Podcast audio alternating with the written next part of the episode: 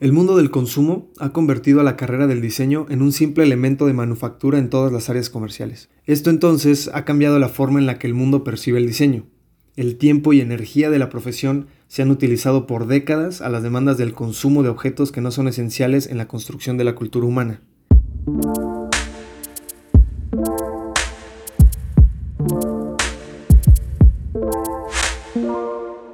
Hola a todos, muy buen día, ¿cómo están el día de hoy?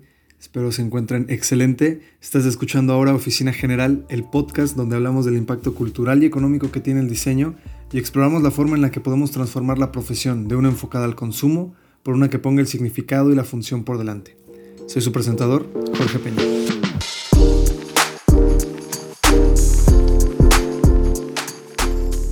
Este capítulo es una continuación del ideólogo que comenzó con el capítulo de un escape del diseño globalizado y la idea es continuar la exploración de definir algo nuevo para el diseño en México que pueda ser proyectado al resto del mundo.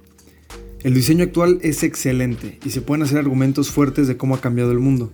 Como diseñadores hemos creado sistemas de interfaces, marcas poderosas, productos útiles y hemos definido cómo la gente se conecta con la tecnología aún con sus constantes cambios y actualizaciones.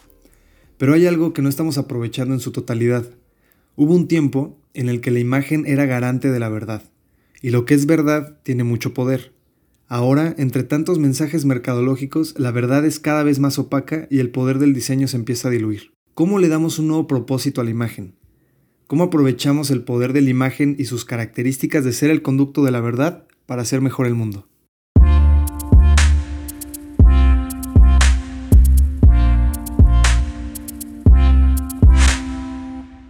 Ay, las imágenes. Las vemos en todos lados, en la publicidad donde nos muestran hermosos modelos con ropa en colores diversos, nos ponen enfrente productos que prometen resolver nuestros problemas, comparamos nuestras habitaciones, nuestras casas o hasta las oficinas con tableros inspiracionales en Pinterest o en revistas de diseño interiores. Las imágenes son un elemento tan irresistible que es imposible no verlas. La imagen es tan seductiva que ha revolucionado la forma en la que el ser humano se comunica. Otros tipos de comunicación, como la oral y la escrita, van en decadencia constantemente. Y sí, veo un poco la ironía de mencionar eso en un medio como el podcast. Pero todo es por el innegable poder que tiene la imagen. Si somos históricamente estrictos, la comunicación por medio de la imagen no existía hasta hace apenas unos 190 años con la llegada de la fotografía, que esto creó una oportunidad más adelante para los empresarios de la segunda revolución industrial en la forma de la publicidad. Si han escuchado la frase una imagen vale más que mil palabras, es porque esa es la premisa básica de la publicidad. Los recién creados publicistas de ese nuevo mundo hace 190 años fueron muy inteligentes en reconocer que era más efectivo vender productos y servicios con imágenes que retrataran las emociones y necesidades humanas que con textos explicativos o historias. Y aquí es donde hay que ser un poco más generales con nuestro conocimiento como diseñadores, porque decir que la comunicación por medio de la imagen solo tiene 190 años es ignorar miles de años en los que la humanidad construye historias y retrataba sus principios e ideales en increíbles trabajos artísticos. A mi consideración, la historia del arte es una fuente invaluable de cómo los humanos de la antigüedad y de no hace tantos cientos de años veían el mundo, o más bien, qué tipo de realidad querían reflejar para mantener su propio status quo, es decir, mantener su orden social. Esta forma de mantener orden en la sociedad era creando imágenes que fueran representaciones culturales que quedaban plasmadas para ser repetidas por la gente, porque la imagen es poderosa e influye, y como es así de impactante, cualquier ser humano que entre en contacto con esa imagen puede suponer que es la verdad. La imagen garantiza que lo que está plasmado es la verdad, y esta era la forma de pensar hasta hace poco. Actualmente sabemos que esta verdad puede ser manipulada, y con toda seguridad les puedo decir que las élites de esa antigüedad que comisionaban el arte también manipulaban la verdad y retrataban la suya. Por ejemplo, un faraón egipcio mandaba construir un templo plasmado en jeroglíficos y murales impresionantes, donde relacionaban su estatus de faraón con una ascendencia divina basada en el sol que justificaba su posición social. Recordemos que los faraones eran seres humanos como cualquier otro, sangraban, respiraban, comían como nosotros, pero por medio de la imagen eran elevados a un estatus divino e intocable. Para los antiguos griegos, ver luchas como la de Perseo contra Medusa plasmadas en sus monedas o las vasijas daban veracidad a esa historia. Era una realidad histórica que podía ser referenciada por todos. Pero ahora no podemos eliminar el hecho de que una mujer con cabellos de serpiente era imposible que hubiera existido. Los romanos creaban sus símbolos imperialistas y representaban en sus murales el día al día del romano, haciendo una cultura atractiva de la cual muchos querían participar. Digámosle ahora el sueño romano, si quieren ponerlo de esa forma. Incluso ejemplos más cercanos como la pintura de la coronación de Napoleón, donde ahora varios investigadores descubrieron que Napoleón ordenó cambios a esa escena para ser retratado de otra manera y modificar la percepción del evento con el público francés. Esta es considerada la primera muestra de propaganda política según estos investigadores. Y hablando de propaganda, podemos irnos directo a la Segunda Guerra Mundial, donde el ejército estadounidense era retratado con absoluto coraje, valentía y puro sacrificio lo cual perpetuaba la idea en el ciudadano estadounidense promedio de pelear por sus libertades en el frente de batalla o apoyar económicamente a la causa. Y al final, después de esa exitosa y rentable guerra para ese país, crearon su hegemonía global y su sueño americano, que quedó clavado en la mente de millones de personas por medio del cine, los cómics y la televisión. Sí, la imagen es absolutamente poderosa y puede dejar asentadas ideas que se toman como la verdad. Por eso, la imagen es garante de la verdad. Pero yo quiero que veamos esta palabra desde otra perspectiva, yo quiero llamarles estas verdades de una mejor manera. Llamémosle ahora mitos.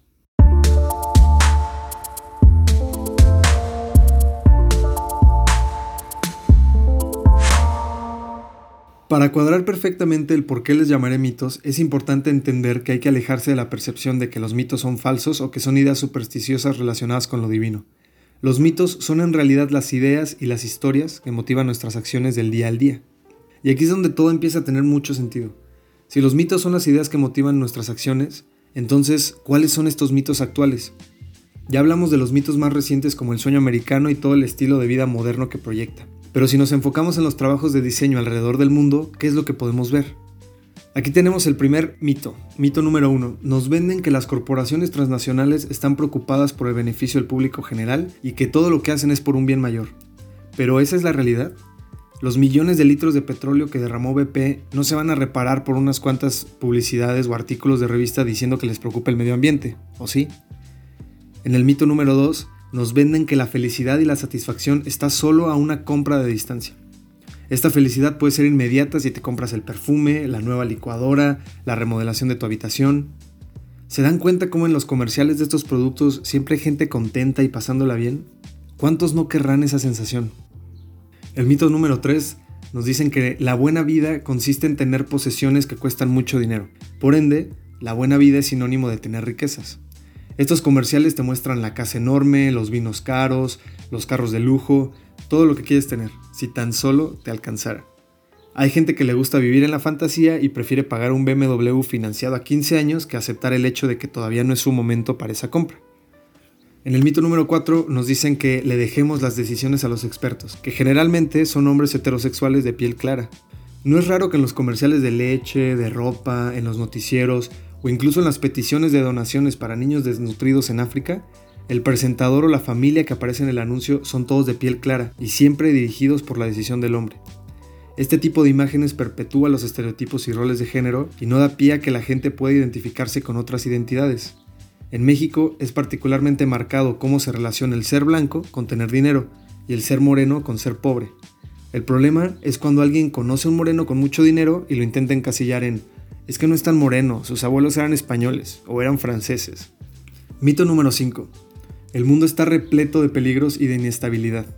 Aquí nos quieren mostrar que siempre falta algo en nuestra sociedad, que nunca es suficiente cubrir toda la casa con rejas y con cámaras, que no es suficiente tu trabajo porque no ganas lo necesario, que siempre te falta dinero, que el progreso siempre es lineal y hacia arriba, que si se estanca o se retrae un poquito, algo apocalíptico va a pasar. Hay gente perversa que juega con estas necesidades y empieza empresas multinivel para lavarle el cerebro a la gente, o que simplemente buscan aprovecharse de sus necesidades. Los principales culpables de construir este mito son los noticieros, los periódicos y las redes sociales. Todos estos mitos están clavados en el subconsciente de millones de personas, y nosotros como diseñadores somos responsables de seguir perpetuando estas ideas venenosas. Tenemos que tener cuidado y ética al escoger nuestros clientes y qué tipo de mensajes decidimos mostrar al público. Si una empresa muy grande nos ofrece dinero para hacer una campaña para su nueva línea de ropa, pero sabemos que mucha de su ropa se produce en fábricas donde viven y mueren esclavos, podemos distanciarnos de eso y decir con la mente tranquila que a nosotros no nos importa porque no somos los dueños? Podemos estar tranquilos de saber que recibimos dinero de una organización que no le paga lo justo a sus trabajadores al otro lado del mundo? ¿Qué tal si supiéramos que la app que diseñamos está pensada para introducir gente con problemas económicos a un negocio multinivel? ¿Qué haríamos? Incluso ideas inocentes como un portal web para adoptar animales y nos enteramos más adelante de que lo usaban brujos para conseguir gatos negros para sus rituales. aunque esté un poco exagerada esa idea, es algo que puede pasar. ¿Qué acciones tomaríamos entonces? Facebook sabe que existen pedófilos y grupos que comparten suicidios y asesinatos en su plataforma. ¿Los diseñadores y programadores que trabajan ahí están trabajando para evitar que eso suceda? ¿O es más fácil dejarlo pasar? ¿Es más fácil censurar fotografías con pezones descubiertos que eliminar grupos de pedófilos? Es una idea que puede ser complicada de digerir, y estoy consciente de que puede ser extremadamente difícil tomar esa decisión. Solo puedo esperar que si se me llega a presentar, que pueda estar en condiciones de escoger. Como diseñadores tenemos la habilidad y la sensibilidad para crear y manipular las imágenes. Y si las imágenes son la verdad y son poderosas, el diseño entonces también lo es. Debemos ser conscientes de este poder y utilizarlo para perpetuar los mitos que van a hacer el mundo mejor.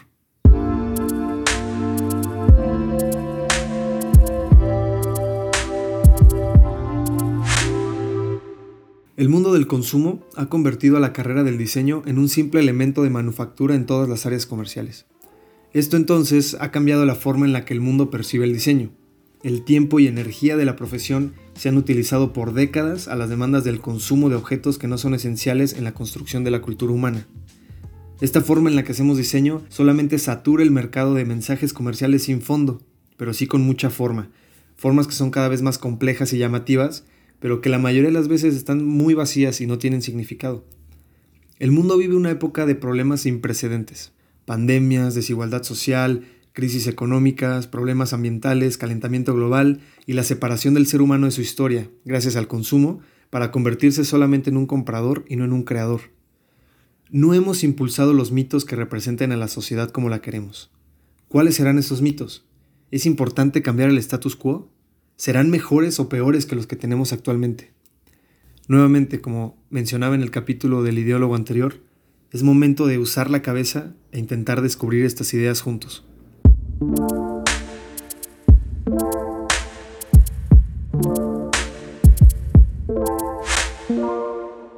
Pues hasta aquí llegamos en este capítulo. Muchísimas gracias por darse el tiempo de escucharlo. Espero haya sido interesante eh, estas ideas, que les haya movido algo como siempre.